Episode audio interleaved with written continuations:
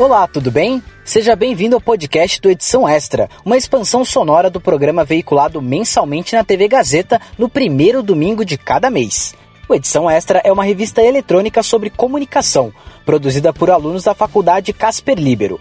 Você pode ver ou rever as matérias e reportagens do programa no canal do YouTube da Faculdade Casper Libero. Aqui, no nosso podcast, você acompanha na íntegra as entrevistas com os convidados do programa televisivo incluindo trechos inéditos e exclusivos. Neste episódio, você confere uma entrevista com Dirceu Lemos, professor da Casper Libero e pesquisador especializado em mercado audiovisual. Ele falou sobre o crescimento das plataformas de streaming de vídeo no Brasil, incluindo as reações das emissoras de TV e as possibilidades de acesso a conteúdos segmentados. Leonardo Godoy, estudante de jornalismo da Casper, conduziu esse bate-papo que você acompanha agora. Quais foram os impactos da chegada das plataformas de streaming de vídeo no mercado audiovisual brasileiro? Olha, as plataformas de streaming chegaram aqui no Brasil, concorrendo com a televisão aberta. Eu acredito que a televisão aberta, durante décadas, ela ficou ali sozinha, reinando absoluta, né? a audiência enorme das novelas. Uma novela como Rock Santeiro, por exemplo, dava 70 pontos de audiência. Isso era numa época que não existia internet, não existia TV paga. Depois, na década de 90, surgem os canais de TV por assinatura. O Brasil nunca foi um país com um grande número de assinantes, como tem nos Estados Unidos, na Europa. Então, né, a televisão começou a concorrer ali com, com os canais de TV paga e agora surgem as plataformas de streaming. Né? Então, isso é mais oferta de conteúdo, ela tem uma vantagem de ser mais barata, Netflix, Amazon Prime Video, Globoplay, o preço de uma assinatura sai muito mais em conta do que você ter um pacote de TV por assinatura. Isso hoje já afeta a audiência. Vale lembrar que o streaming ele tem uma barreira natural que é o acesso à tecnologia. Então, diferentemente é, de outros países em que os, a população né, tem acesso à internet, aqui no Brasil a gente ainda não tem a internet universalizada. E isso é uma barreira é, que impede as pessoas, óbvio, mas se você não tem internet banda larga, você não tem como assistir uma plataforma como a Netflix, por exemplo. Então, já é uma ameaça às emissoras de TV aberta, mas a, as emissoras ainda têm esse fôlego. Mais para frente é algo muito sério. E por isso que algumas emissoras de TV aberta estão investindo em plataformas de streaming, como a Globo, com a Globoplay, e a Record, com o Play Plus. Como conteúdos artísticos e culturais podem conquistar espaço em plataformas de streaming segmentadas e mais independentes? Você pode citar alguns exemplos dessas plataformas que não estão ligadas aos grandes grupos de mídia?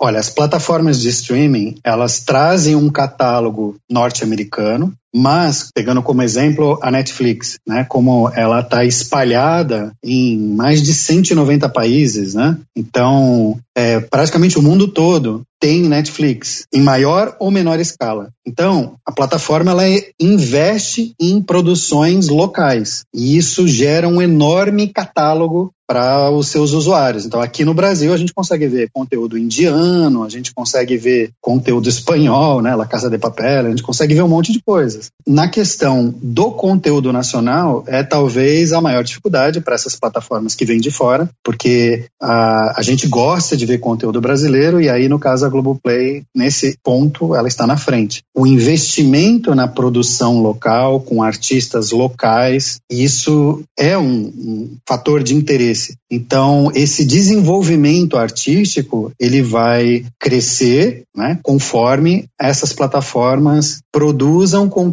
aqui, local. E Dirceu, por que a Disney Plus e a Globoplay se juntaram oferecendo uma assinatura casada?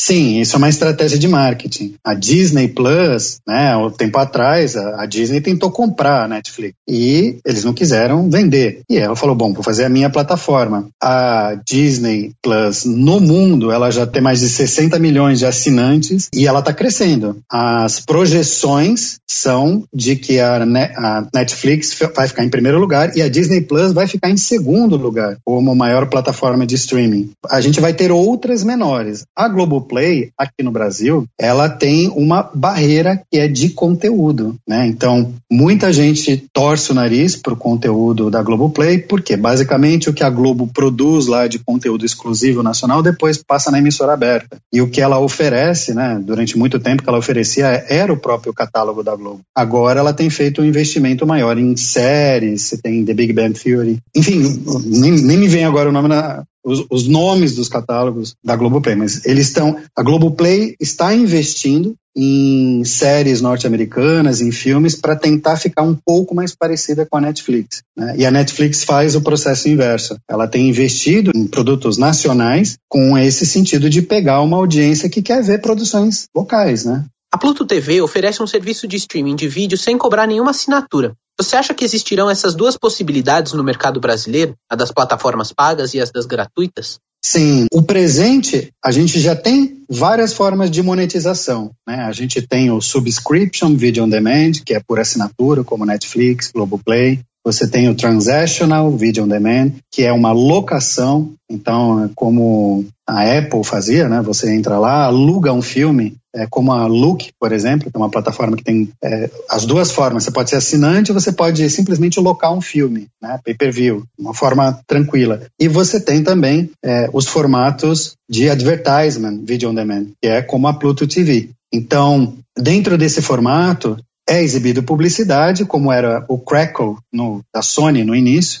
Não, ninguém precisava assinar nada, eles oferecem um conteúdo, mas você tem que assistir publicidade. A verdade é que alguém sempre tem que pagar a conta. Se não é a publicidade, é o usuário por meio de assinatura ou por meio de locação. Então, nós temos hoje né, é, dezenas de plataformas. Até 2018, eu lembro quando estava terminando a minha tese, a gente tinha aqui no Brasil 35 plataformas de streaming. A gente conhece Netflix, Amazon Prime Video, Globoplay e meio que desconhece as outras, mas imagina, eram mais de 35 plataformas. E a tendência é criar mais ainda, né? Tem o MUBI, tem a SPCine, tem a Roku, né? Tem Google TV, tem HBO Max, a gente tem várias ofertas. E tem o Play Plus da Record. O que diferencia todas elas é o seu catálogo, é o seu menu. E aí o usuário, né, dentro do wallet share, o quanto que ele pode gastar, o quanto que ele quer gastar com esse entretenimento, ele vai escolher diante da oferta do conteúdo.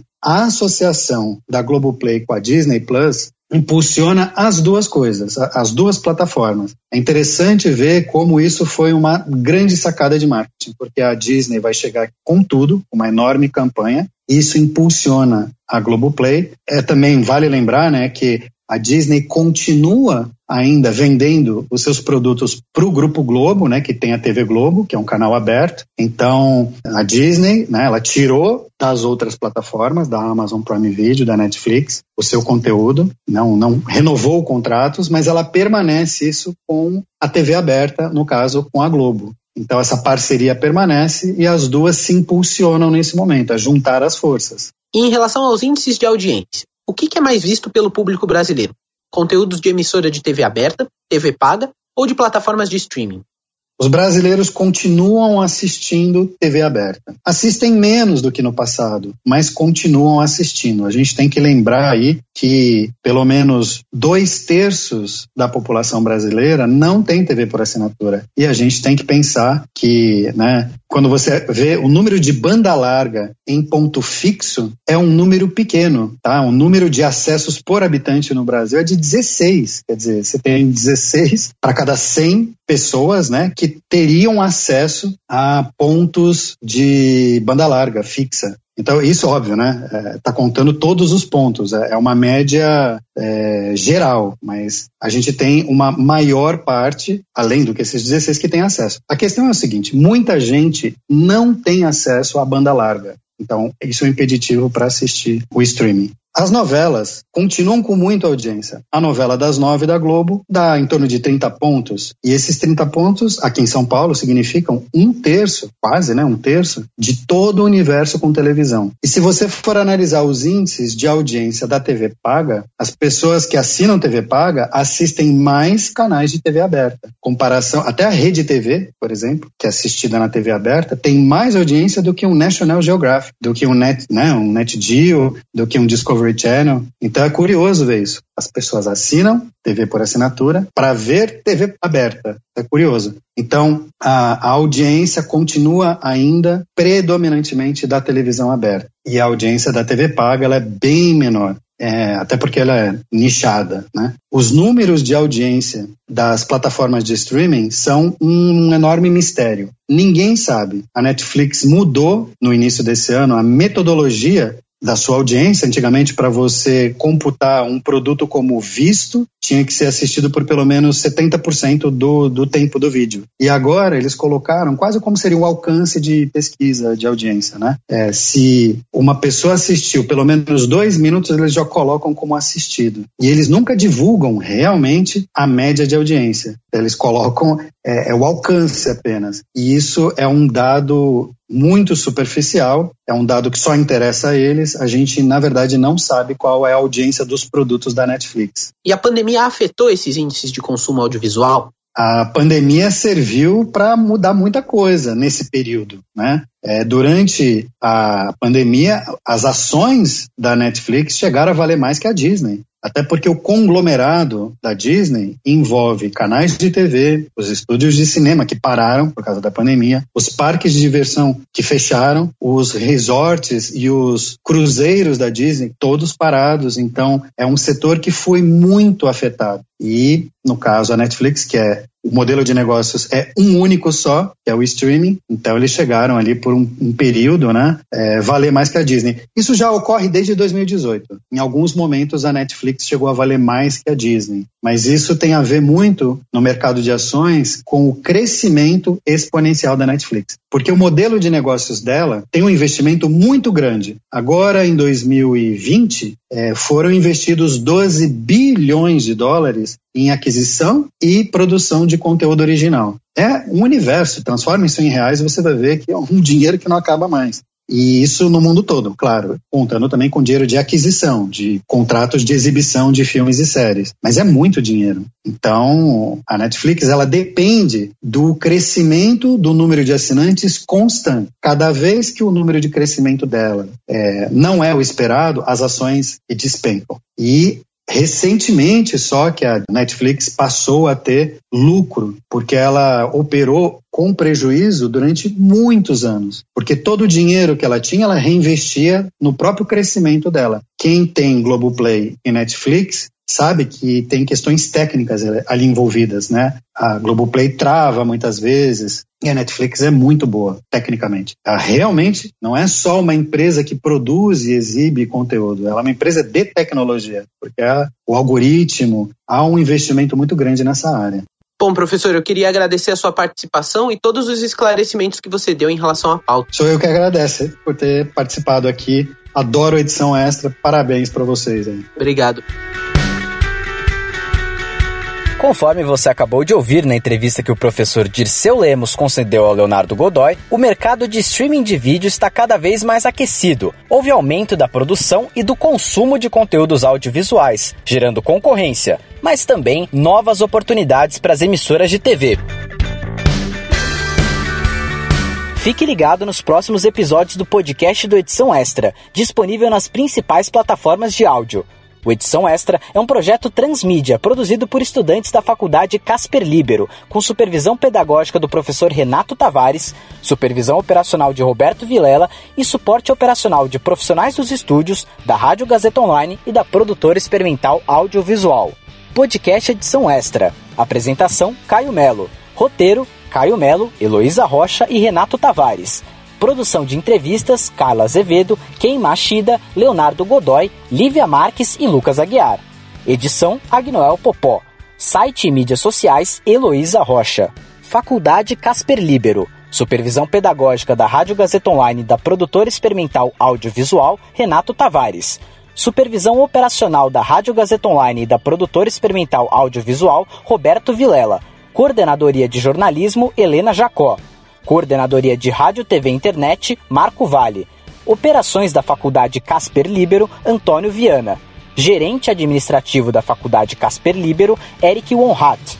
Diretor da Faculdade Casper Libero, Wellington Andrade. Fundação Casper Libero. Superintendente geral da Fundação Casper Libero, Sérgio Felipe dos Santos. Presidente da Fundação Casper Libero, Paulo Camarda. Até a próxima.